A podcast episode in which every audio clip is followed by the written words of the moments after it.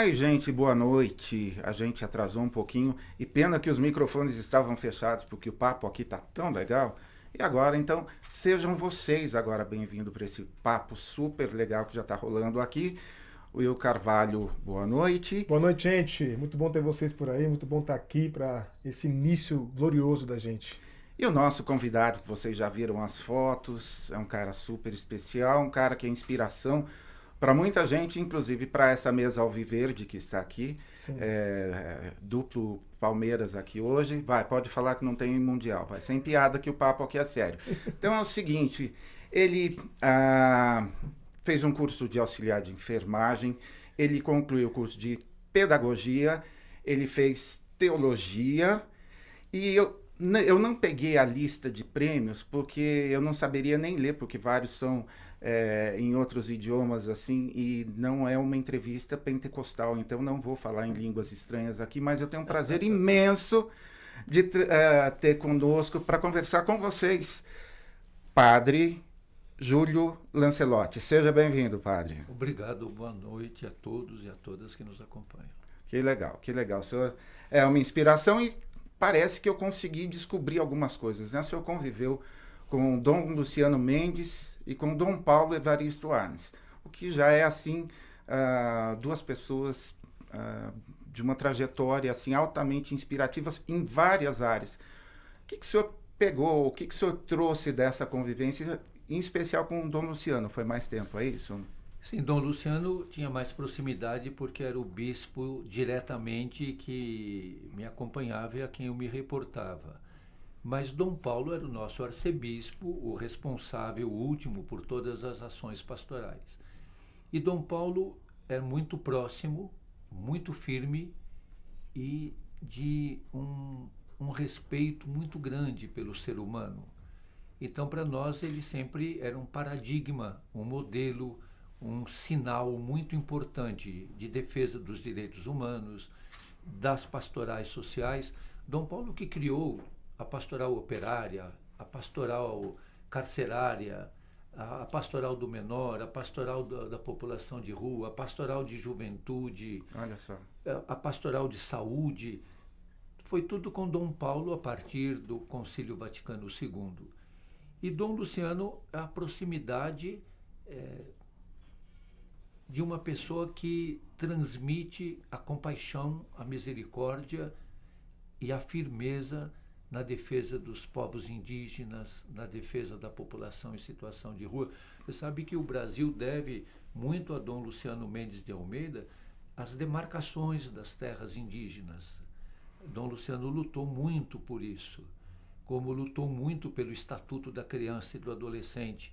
Hoje o Brasil tem, ainda tem, né, o Estatuto da Criança e do Adolescente e deve muito a Dom Luciano Mendes de Almeida que foi um dos que batalhou muito junto do Congresso Nacional e junto da Assembleia Nacional Constituinte e quando da promulgação da Constituição Cidadã de 1988, nós tínhamos um grande constituinte, Plínio de Arruda Sampaio, Sim. que eh, aprovou o artigo 227 da Constituição eh, Federal, que coloca que criança e adolescente são prioridade absoluta.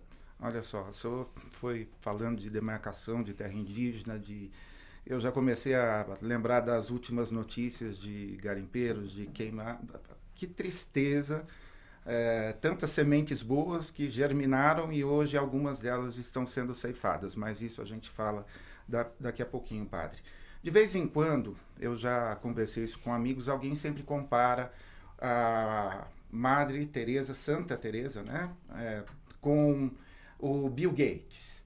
E alguns dizem, aí eu fui descobrir, eu nem é, sabia disso, que o Roberto Campos é, tem uma, uma frase é, dele, ele era um bom frasista, ao menos isso. o mundo não será salvo pelos caridosos, mas pelos eficientes. A minha pergunta, padre, uma opção exclui a outra? A gente precisa mais de gestor ou de gente com mão na massa? Eu acho que uma coisa realmente não exclui a outra. É, um dia perguntaram para a Madre Teresa de Calcutá, quando ela estava lavando uma pessoa com hanseníase e é, cuidando, lavando, disse para ela: Eu não faço isso nem por um milhão de dólares. Ela falou, nem eu. Fantástico. Eu também não faço por um milhão de dólares. Fantástico. Então, é, eu acredito que os ensinamentos que a Madre Teresa ou a Irmã Dulce, Santa Dulce dos pobres, nos dão é de uma generosidade que supera a eficiência. Você pode ser eficiente, mas ser desumano. Você pode ser eficiente e não ser capaz de amar. A hora que eu, em alguns artigos, eu vi as pessoas tentando mensurar a fortuna que o Bill Gates já doou e mensurar a compaixão é assim é meio difícil. É meio difícil e também é difícil de uh, acreditar que uma grande fortuna uh, seja uh, amealhada dentro de parâmetros humanizadores. Sempre a riqueza de um é a pobreza do outro. Muito bom. Perfeito, perfeito. E falando em gente com mão na massa, o Vinícius Lima, um dos cofundadores do SP Invisível, que o senhor conhece, pediu que o senhor explicasse a diferença entre trabalhar e conviver com a população de rua. E claro que mandou um abraço para o senhor. Obrigado, Vinícius, é um irmão e amigo. Quando você diz é, e per me pergunta, você trabalha com a população de rua? Eu digo não. Eu convivo com a população de rua. O trabalho tem um horário, pode ter um objetivo, pode ter um método. O conviver, partilhar a vida, é um desafio, porque é sentir a dor do outro, é partilhar a tua dor com a dor do outro, é importar-se com o outro. É, às vezes, os irmãos em situação de rua me, é, me dizem coisas que eles estão sentindo, pensando, e um deles um dia disse: assistente social nunca me perguntou o que eu estou sentindo. Ela pergunta: você tem documentos? Onde está a tua família? Por que, que você está na rua? Nunca ela pergunta: Você está bem? Demais. E saindo já da pauta aqui, mas ontem eu fiquei muito impressionado em, ao ver vários jovens acordando, o que era uns seis, seis, e meia, sete Cedíssimo. horas, e estavam lá com um sorrisão desse tamanho, separando as coisas para ajudá-lo. Uh, eu acho que o Bill Gates não consegue inspirar pessoas assim uh, para sair da cama cedo e para oferecer. Como que o senhor se vê uh, influência, com esse tipo de influência, jovens que poderiam estar na balada, gente super bonita uhum. lá, e trabalhando assim com, com uma alegria assim tão grande, sabendo que aquilo iria alcançar outras pessoas? Eu acredito que tem as, muitas pessoas generosas. As pessoas muitas vezes precisam encontrar a forma de expressar a sua generosidade. Eu tenho visto muitos jovens, muitas pessoas que se dedicam a essa convivência, de estar junto. Eh, no domingo, inclusive, eh, eles tocam instrumentos juntos com os moradores de rua, e os moradores de rua tocam instrumentos também e cantam. Então, é uma convivência terapêutica, vamos dizer assim.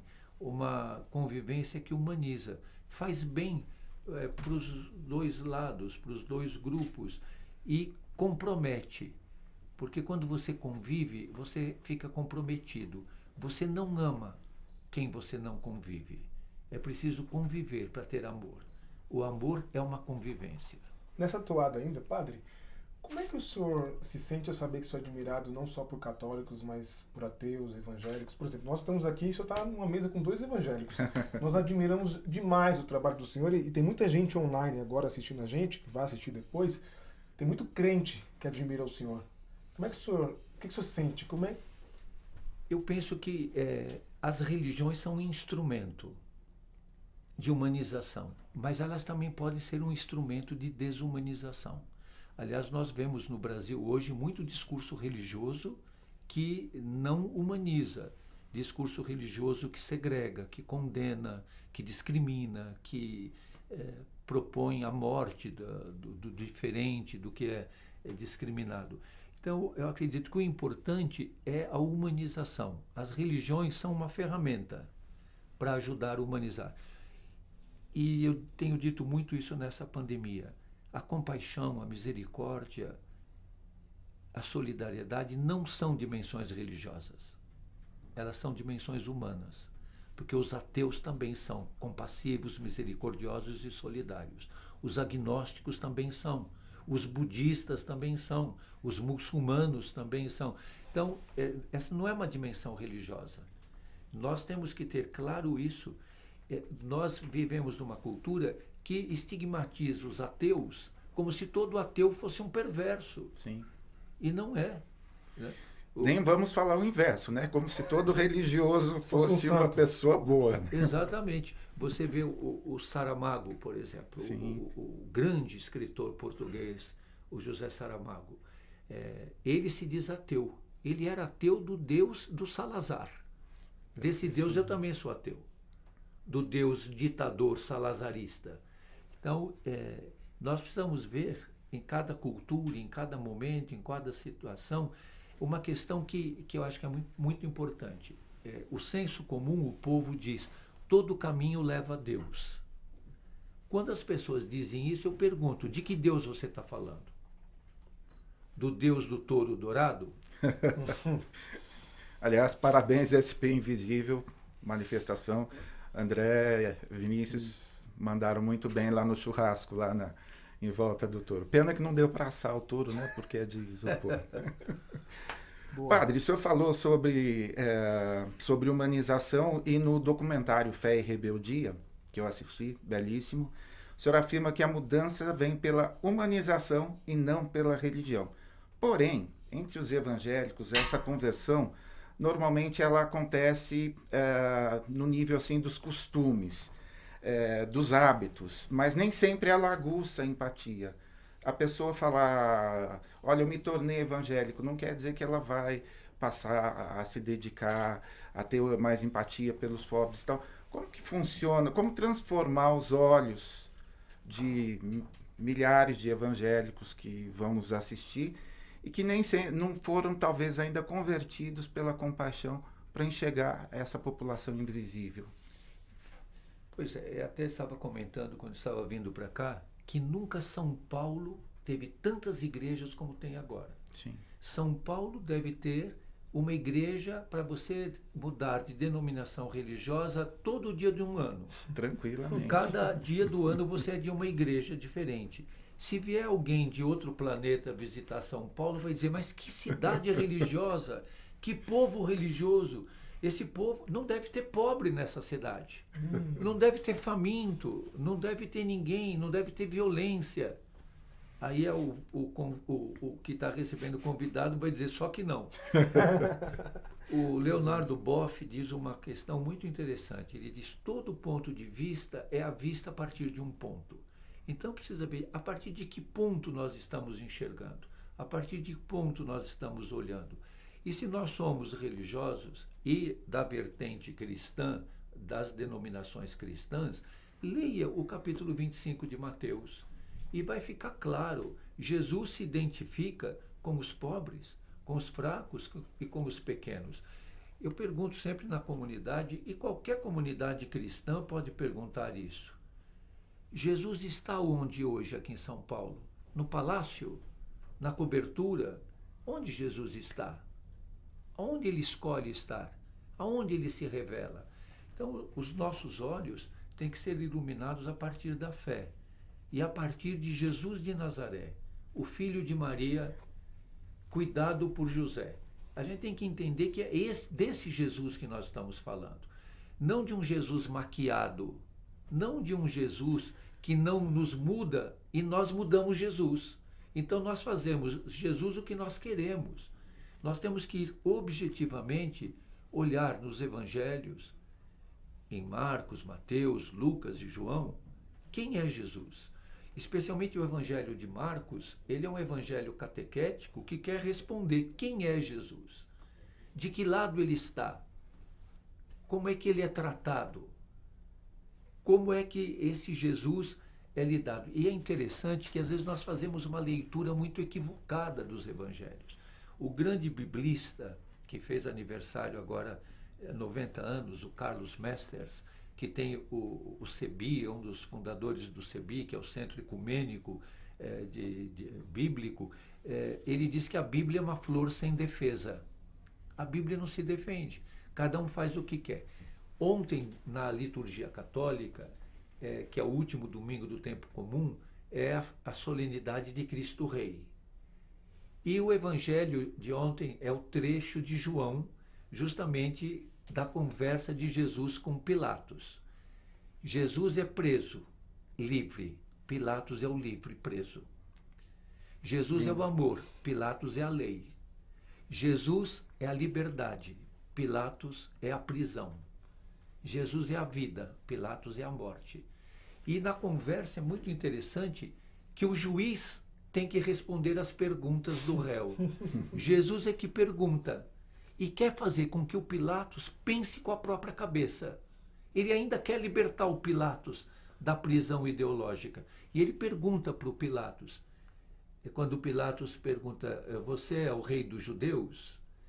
E Jesus diz, é, você está dizendo isso porque outros te disseram ou é você mesmo que pensa assim? Né? E o Pilatos se ofende e diz, violentamente furioso: Eu sou judeu? O teu povo e os sumos sacerdotes que te entregaram a mim, o que, que você fez? E quando Jesus diz: O meu reino não é deste mundo, ele não está dizendo que o reino dele é do além, está dizendo não é dessa ordem social, não é desta ordem política. Jesus não quer discutir realeza. E aí tem uma. No grego, você vê o que é que o Pilatos pergunta. E nós lemos erradamente no português, na tradução que vem de São Jerônimo e na tradu nas traduções mais antigas, mesmo nas uh, traduções. É, Septuaginta? Na Septuaginta ou nas traduções as mais antigas é, feitas pelas igrejas protestantes. É, o Pilatos pergunta para Jesus: Então você é rei? E Jesus diz para ele: Você diz, eu sou rei. As pessoas leem: Você disse, eu sou rei. Não é isso que Jesus diz. No grego está: Você está dizendo que eu sou rei. E aí, ponto. E Jesus diz: Eu vim ao mundo para dar testemunho da verdade. Para isso que eu vim ao mundo. O que é a verdade no Evangelho de João? É você viver o amor e viver para o outro. E aí ele diz: quem é, é da verdade, escuta minha voz. Por isso que o Pilatos não escuta, porque ele não é da verdade. Ele pensa no poder. Jesus pensa no amor. E termina o Pilatos fazendo aquela pergunta que Jesus já não responde mais: o que é a verdade? O Pilatos não sabe o que é a verdade, porque ele é o interesse pessoal. Lindo.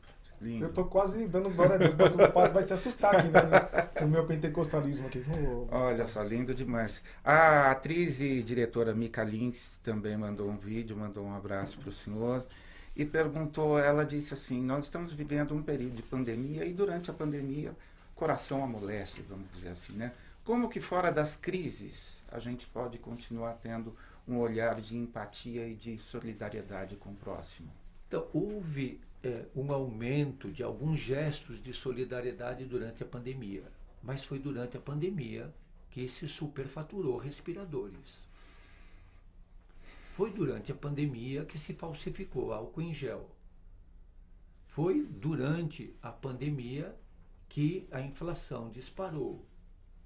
Nós chegamos a um ponto que as pessoas estão fazendo fila para comprar ossos e pegando comida no caminhão de lixo. Então, a pandemia, ela potencializou da forma como você entrou. Quem entrou solidário, ficou mais solidário. Quem entrou egoísta, continuou mais egoísta ainda. Então, a pandemia, não, que nós ainda não terminamos, e durante a pandemia nós vimos um negacionismo. Durante a pandemia proliferou fake news. Durante a pandemia, o feminicídio disparou. A violência contra a mulher disparou. A violência contra a criança disparou. Então, a pandemia não trouxe um passe de mágica que todo mundo ficou melhor, mas aguçou pela convivência muitos problemas que estavam latentes. Você veja, durante a pandemia não, não diminuiu a transfobia. Ao contrário, durante a pandemia não diminuiu a homofobia. Então a, a pandemia não trouxe nenhum passe de mágica. A solidariedade é uma missão sempre, na pandemia ou não na pandemia. A solidariedade é um gesto de humanização. Nós temos que ter muito claro que quem tem sede, você tem que dar água agora. Quem está com fome tem pressa, como dizia o Betinho. Não dá para esperar a transformação social. Então, com uma mão você partilha, com a outra você luta. Lindo, Amém. lindo, lindo. Muito bom. Padre, sua, a atuação do senhor já passou, eh, aconteceu com diversos tipos de governos que passaram, prefeitos, eh, governadores de vários partidos.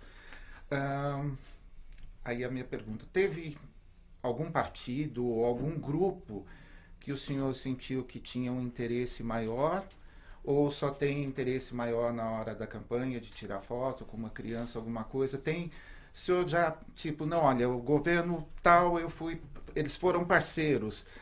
É, que eu acompanho as lutas, ontem eu ainda perguntei lá da toalha de TNT, né, uma invenção tucana em São Paulo que já está sendo substituída agora, porque toalha de TNT, olha só essa é para a gente morrer de vergonha. Mas me fala sobre essa convivência com diversos governos, padre.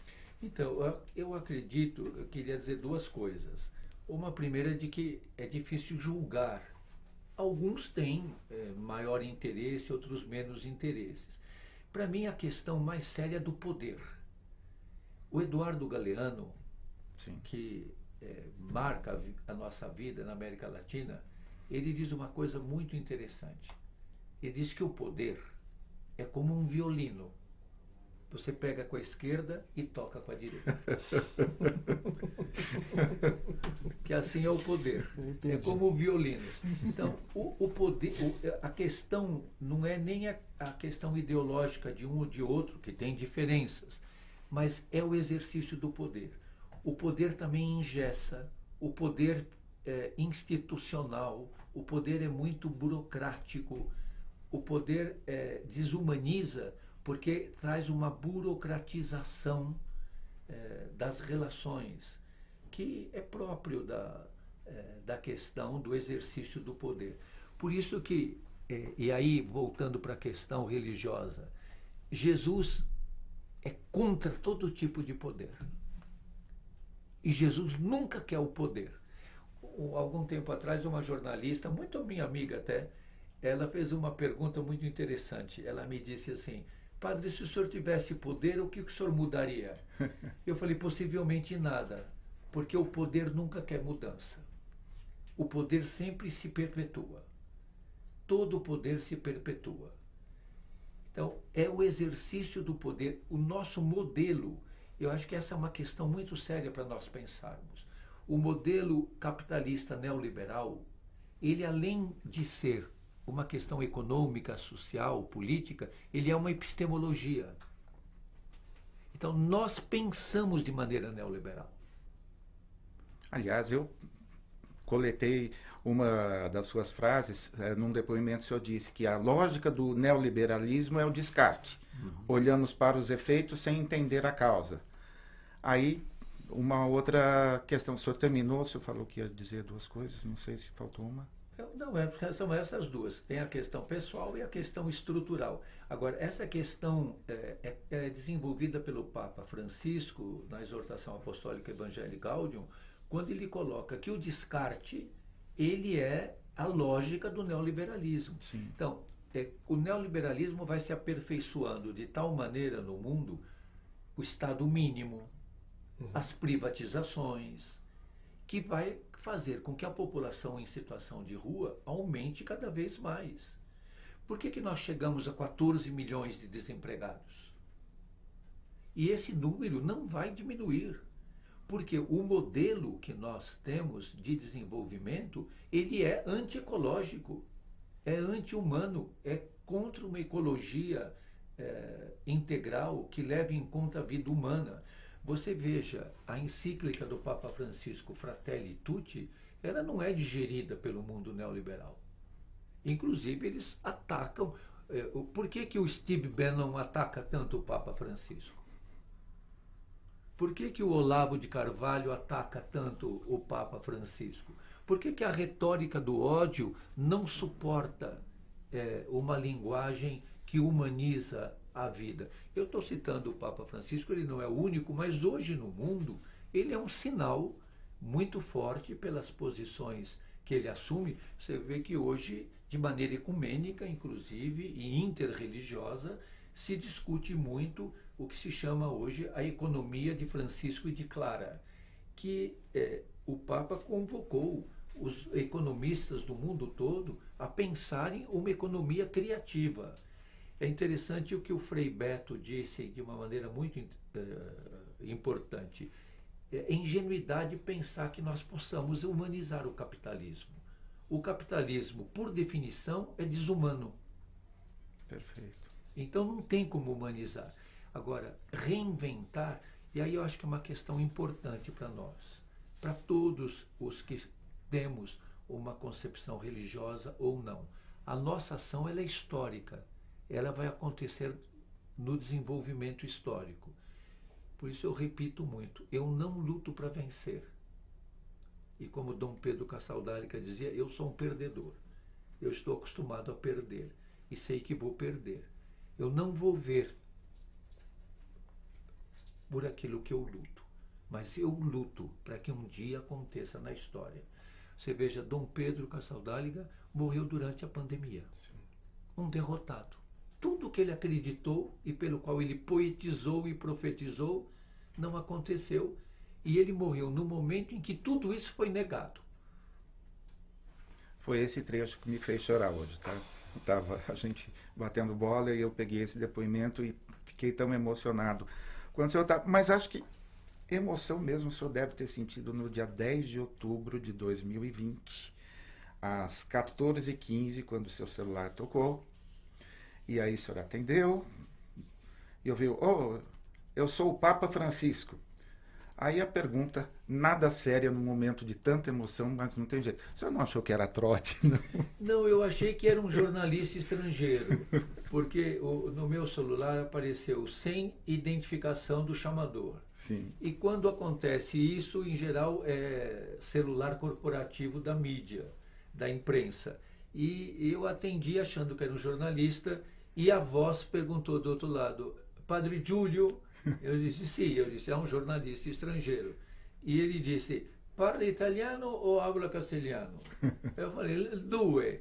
Ele disse, eu sou do Papa Francesco. E aí eu reconheci a voz, que era dele mesmo, e na hora eu, eu levei um susto, pulei e, disse, Santità! E, que é o tratamento que se dá tanto ao Papa quanto ao Dalai Lama, de santidade e ele foi falando em, em, em italiano. Que lindo, que momento.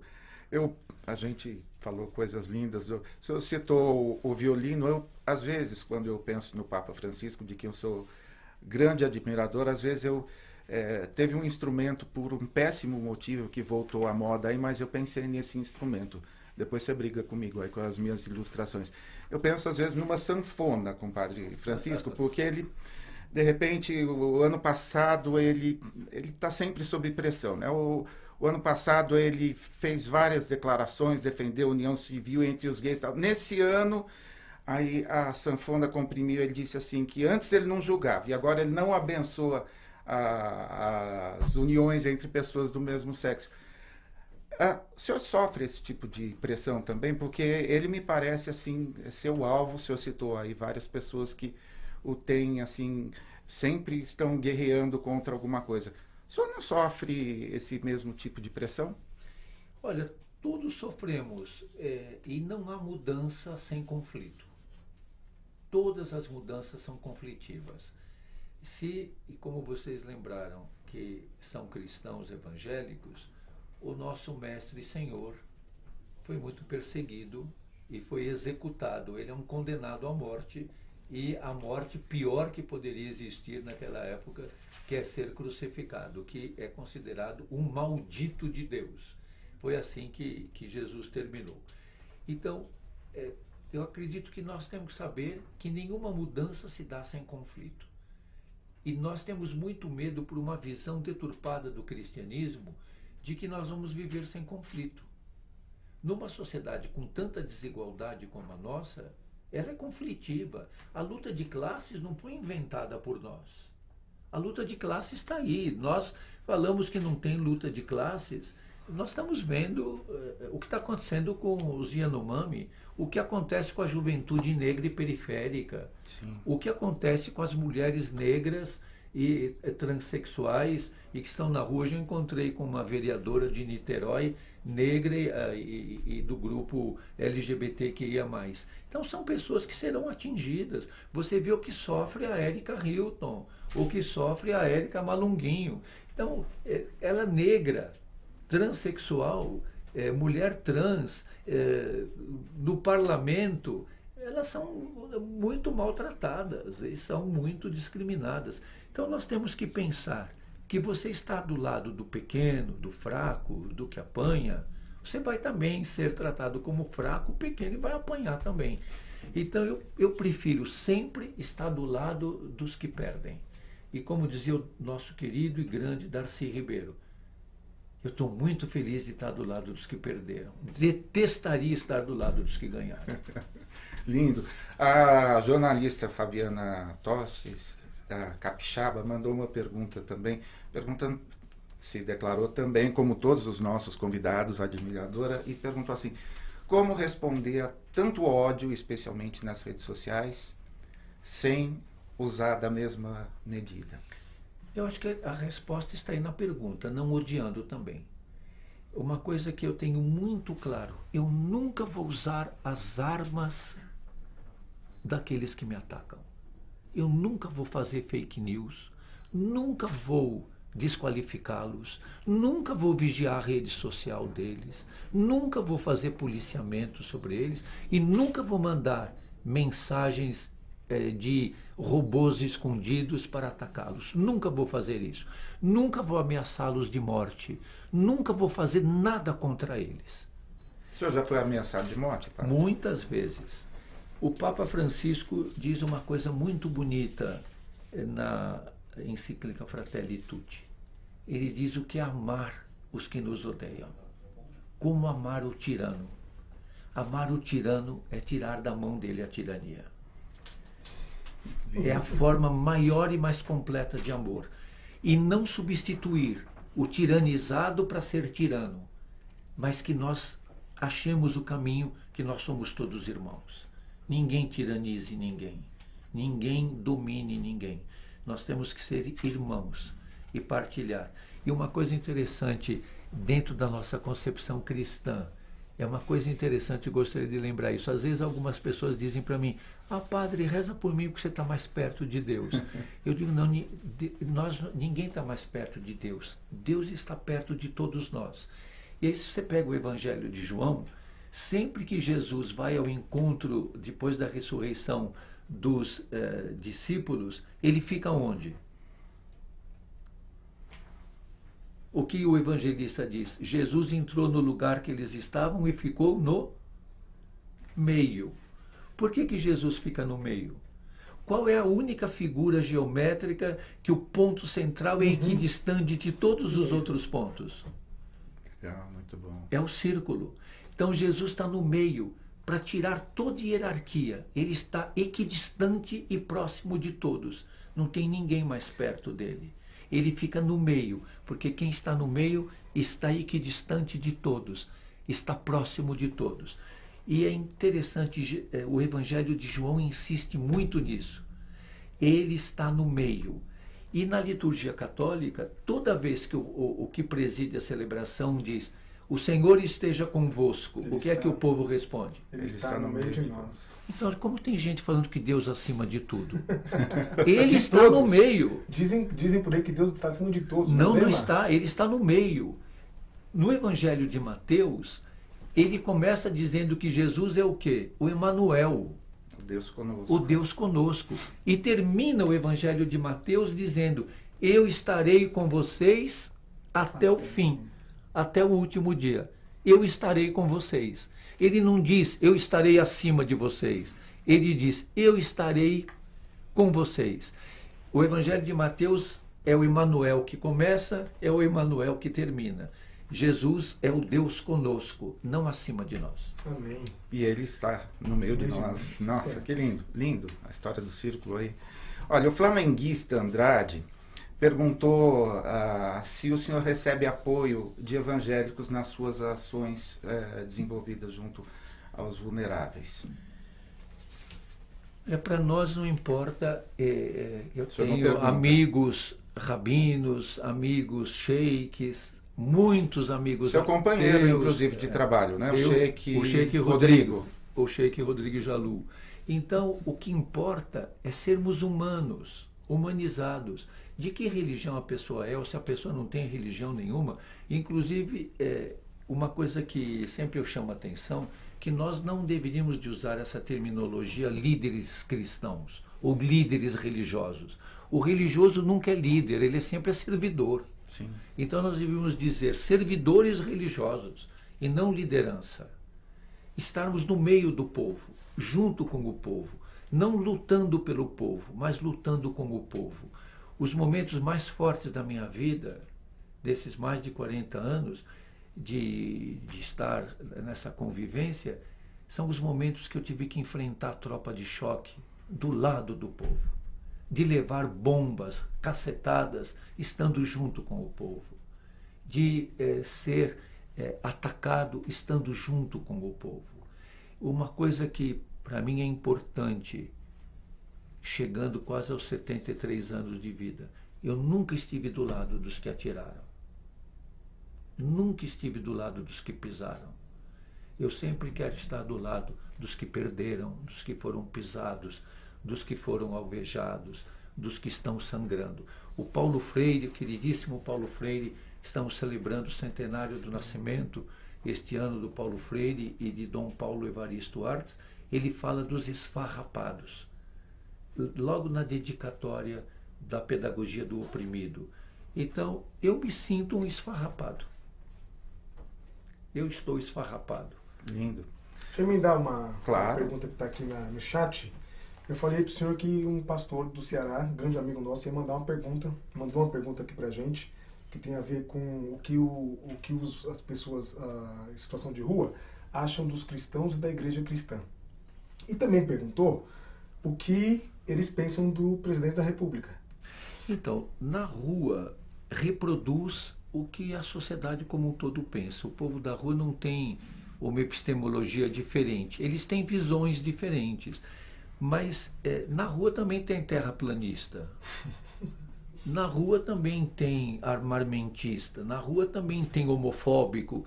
Eh, A população de rua reproduz o que a sociedade como um todo tem. Então, eh, eles têm uma percepção diferente pelo lugar social que eles estão. Mas na rua reproduz tudo aquilo que tem na sociedade como um todo. E o Alisson Erig, aqui está no chat, perguntou o seguinte: o que o senhor acha do uso político da expressão conhecereis a verdade e a verdade vos libertará, João 8,32? É que nós temos que entender o que é a verdade no Evangelho de João. A palavra grega aletheia. O que, que esta palavra quer dizer? Este conceito dentro do Evangelho de João é um conceito específico. Para isso você tem que entender o Evangelho de João, que foi escrito no ano 100, é o último evangelho escrito, por isso ele não é um sinótico como Marcos, Mateus e Lucas, ele tem uma outra visão e uma outra forma. A verdade no Evangelho de João é a minha vida dedicada a outro, ao outro em sintonia com Deus. Por isso Jesus diz: Eu sou a verdade. Ele não diz eu tenho a verdade. Jesus diz: Eu sou a verdade. Qual é a verdade de Jesus? O amor. Então o que liberta é amar o povo Yanomami. A verdade que liberta é amar o povo negro. A verdade que liberta é não oprimir os quilombolas. É não ser homofóbico nem transfóbico. Essa é a verdade de Jesus. A verdade que ama e que dá a vida. Essa é a verdade que liberta. Porque Jesus no Evangelho de João diz: Eu dou a minha vida livremente. Ninguém atira de mim. Eu dou a minha vida. Então, eh, não adianta pensar frases do Evangelho e fazer leituras. eh, e aí eu queria dizer um princípio que os pastores têm muito claro. uma leitura bíblica descontextualizada, uma leitura eh, bíblica é, desenraizada e descontextualizada, e uma Bíblia, uma leitura bíblica sem contexto vira pretexto. É isso aí. Então você tem que ler o texto bíblico no contexto, senão ela vira pretexto.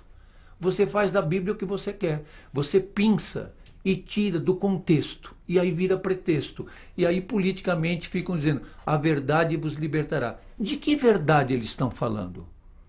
A verdade que João revela, que é o amor, a verdade da entrega da vida, Jesus diz, diz claramente no Evangelho de João: Eu sou o bom pastor. E Jesus diz claramente no Evangelho de João: prova de amor maior não há do que dar a vida pelo irmão. Essa é a verdade. Então a verdade que liberta é dar a vida, dar a vida ao outro, ser capaz como Jesus diz no Evangelho de João, onde está esse versículo da verdade vos libertará. Eu não vos chamo de servos, eu vos chamo de amigos. amigos. Por isso eu não gosto quando as pessoas dizem, ah, eu sou servo de Deus. Não, nós não somos servos de Deus, nós somos filhos de Deus. E João diz muito isso claramente nas cartas de João, de que o amor nos torna filhos de Deus. Sim. Ser filho de Deus, e na Bíblia, ser filho significa ser semelhante ao Pai. Na Bíblia não tem DNA para saber se você é filho de Deus ou não. O DNA é a semelhança. Se você se assemelha a Jesus, você está se assemelhando a Deus. É aí, é aí que se dá a filiação. Jesus é o Filho de Deus, porque ele é semelhante ao Pai. No Evangelho de João, quando Felipe diz a Jesus: Mostra-nos o Pai. O que é que Jesus diz? Felipe, você está tanto tempo comigo, está me dizendo para mostrar o Pai. Quem me vê, vê o Pai. Então, de, é, Jesus não é como Deus. Deus é como Jesus. Porque a Deus, como diz João, ninguém viu. Ninguém viu. João diz de maneira muito forte isso. A Deus ninguém viu. E diz: pela, por Moisés vem a lei e por Jesus vem o amor. E o que liberta é o amor. Essa é a verdade de João e a verdade de Jesus. Não tem amor maior do que dar a vida pelo irmão. O senhor falou de contextualização e um pastor que se identifica como alinhado à direita, e eu quase parei de ler nessa, nesse trecho, fingiu ser morador, de rua e escreveu um livro chamado A Máfia dos Mendigos Como a Caridade Aumenta a Miséria. Em entrevista, ele afirmou: sem contar nenhuma história triste, dá para tirar um salário mínimo por mês. Com um bom drama, até o dobro. Aí a minha pergunta: a benemerência amplia a pobreza e a safadeza do brasileiro é maior que a necessidade? Que é o que eu depreendi da entrevista? Olha, ele pode ter tido essa experiência. Ele continua na rua até hoje ganhando todo esse dinheiro. Eram três não, noites não. por semana, padre. Assim. Não, eu sugiro que a pessoa se especialize nessa é, vivência na rua e vai ganhar muito bem. Eu acredito que existe malandragem em todo lugar. Os congressistas, nenhum é malandro. Os ministros, nenhum é malandro.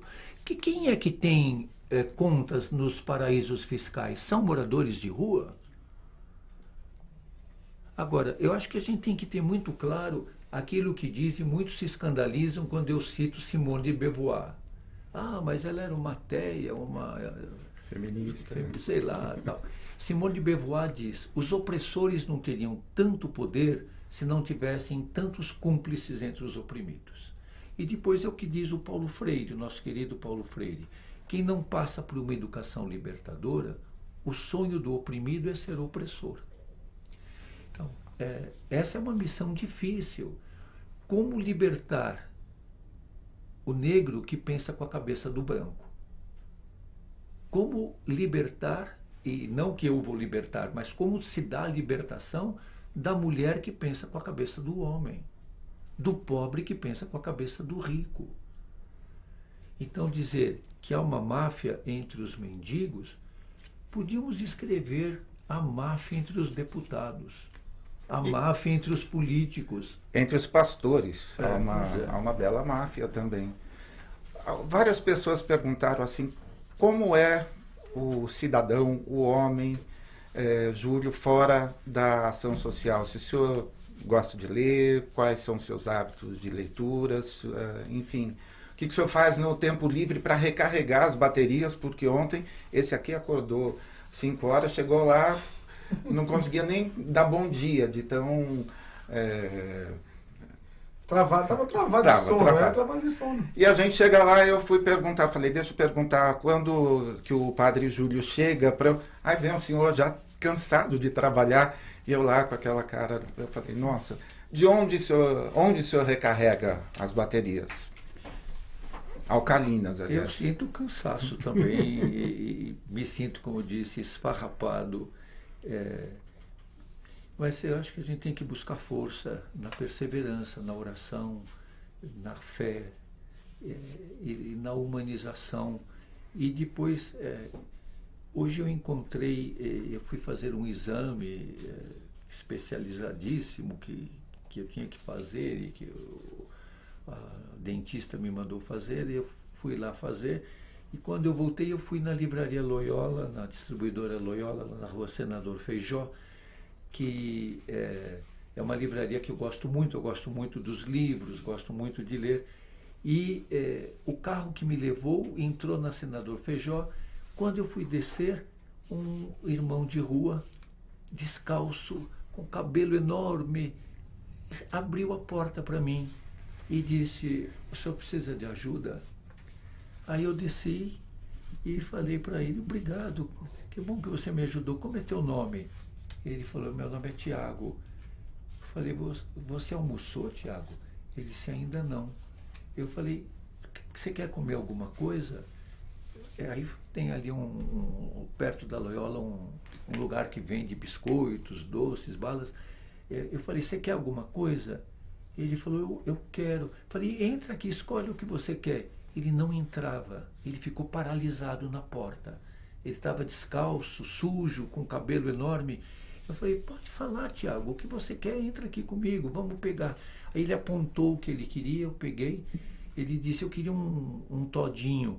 Uh, eu falei, venha, venha pegar aqui na geladeira. O pessoal do comércio ficou muito oriçado com a presença dele, mas ele entrou, pegou. Aí nós fomos para a livraria Loyola e lá como ele viu uh, muitas uh, coisas religiosas, e eu falei para ele, eu sou o Padre Júlio, ele ali lá ele entrou entrou, viu os livros, escolheu uh, um livro e depois eu pedi, falei, posso fazer uma foto com você?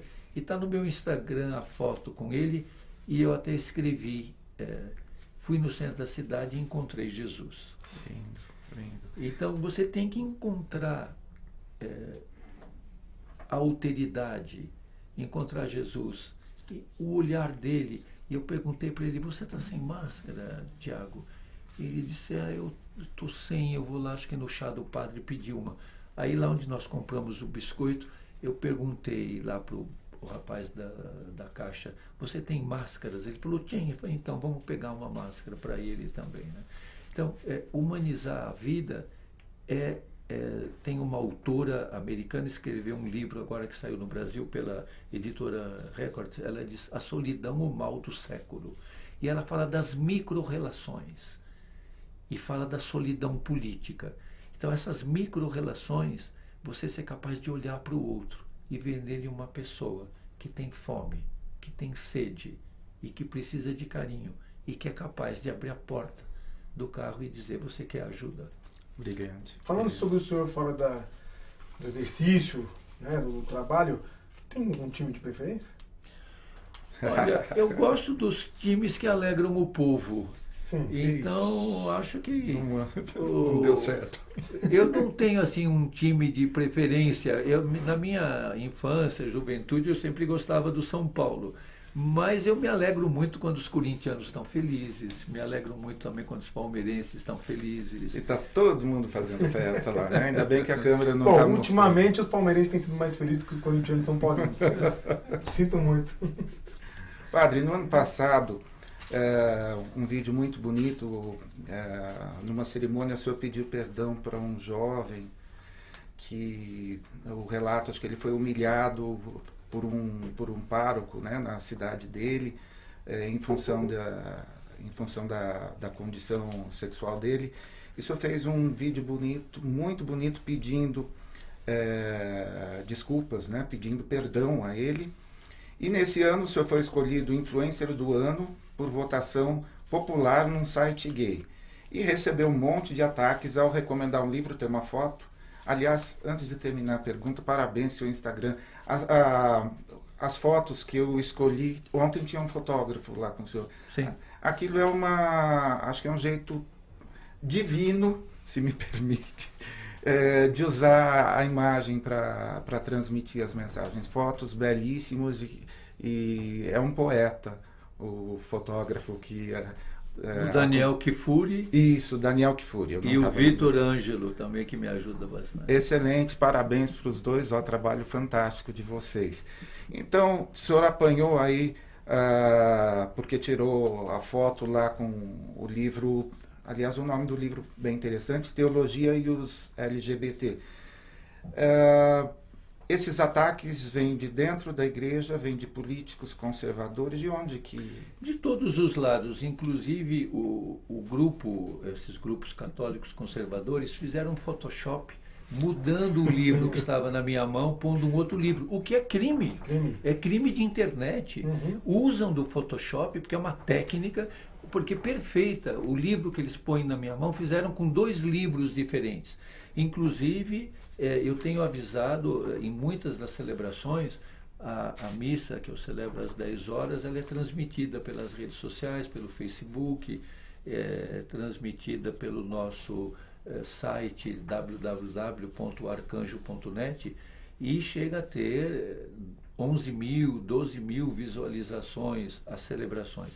E eu tenho avisado antes da missa, em algumas vezes, de que é, a Delegacia de Crimes de Internet monitora a, as celebrações e monitora as mensagens que chegam, porque chegam muitas mensagens de ódio. A retórica do ódio, ela é uma técnica. É, é interessante que aquele livro Orville, não sei se vocês conhecem o Orville, Orville é livro ao contrário, hum. que é o livro de cabeceira dessa turma hoje da retórica do ódio. Porque ele é uma técnica desenvolvida pelo Bannon, pelo Steve Bannon, é uma técnica. Então, é, é, eu coloquei uma frase é, ontem da missa, e fizeram um, card onde está dizendo: o Jesus não exerce o poder, o Jesus é um rei amoroso, não um rei poderoso. Aí um põe lá, assim, herege. Jesus ser um rei amoroso é heresia? Meu Deus. Isso é heresia? Então, é, a retórica do ódio é essa. Eu te desqualifico, eu não discuto o tema. Porque a pessoa pode dizer, discordo, Jesus é poderoso. Mas a pessoa não conversa, você é um herege. Então, nesse caso do livro, o livro do padre Luiz Correia, que é um professor doutor da PUC do Rio de Janeiro, inclusive o livro dele acaba de ser recomendado pelo uh, provincial, pelo superior geral dos jesuítas. É um livro muito sério, não é um livro, um livro panfletário.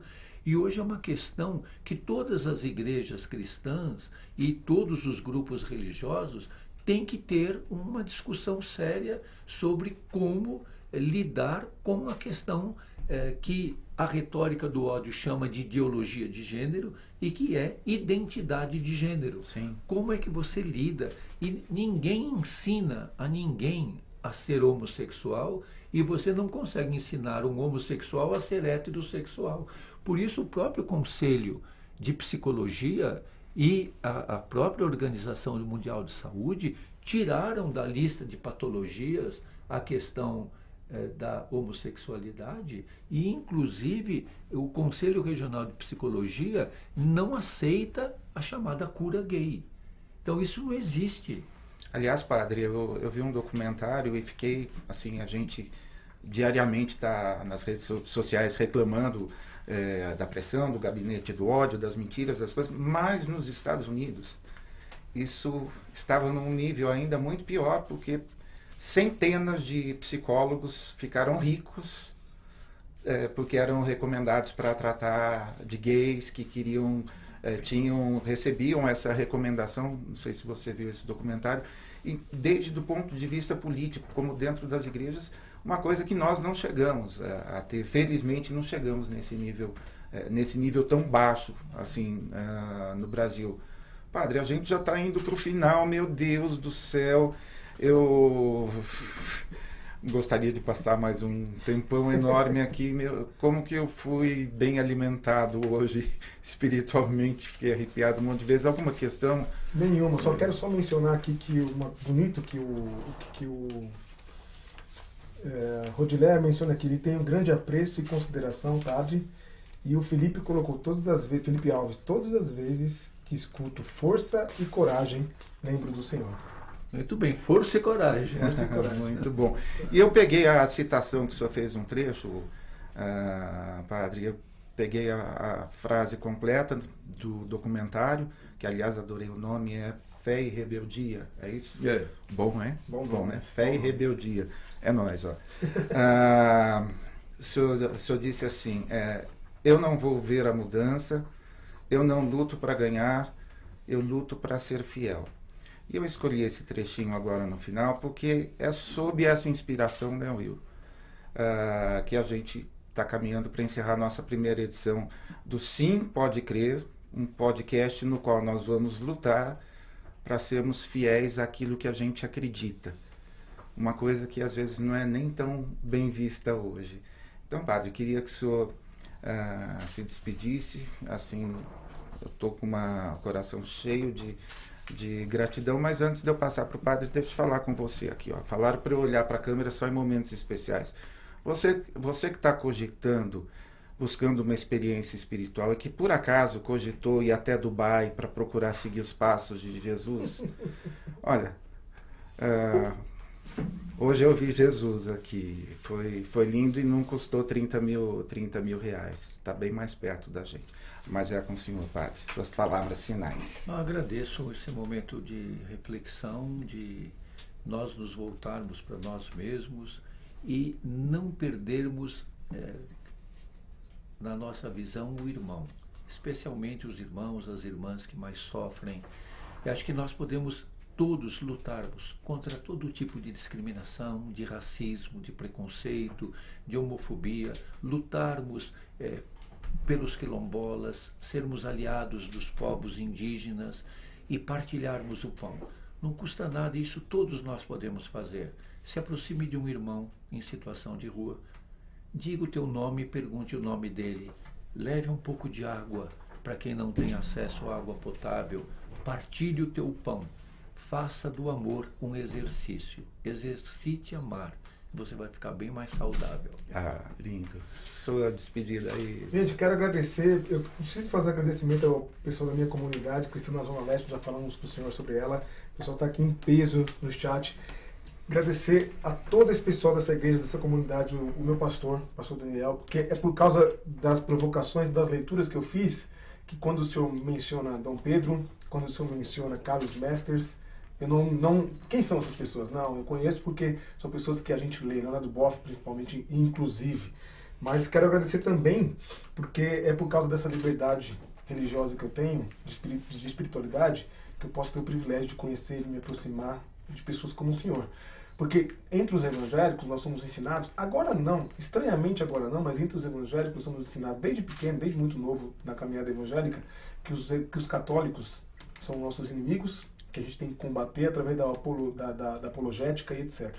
Mas graças a Deus por essa comunidade, por essa experiência de fé, que eu tenho o privilégio de poder conviver, de chegar às seis da manhã lá na, na paróquia e admirar a sua entrega, admirar o, o seu ministério, sua obra e procurar um pouco de inspiração.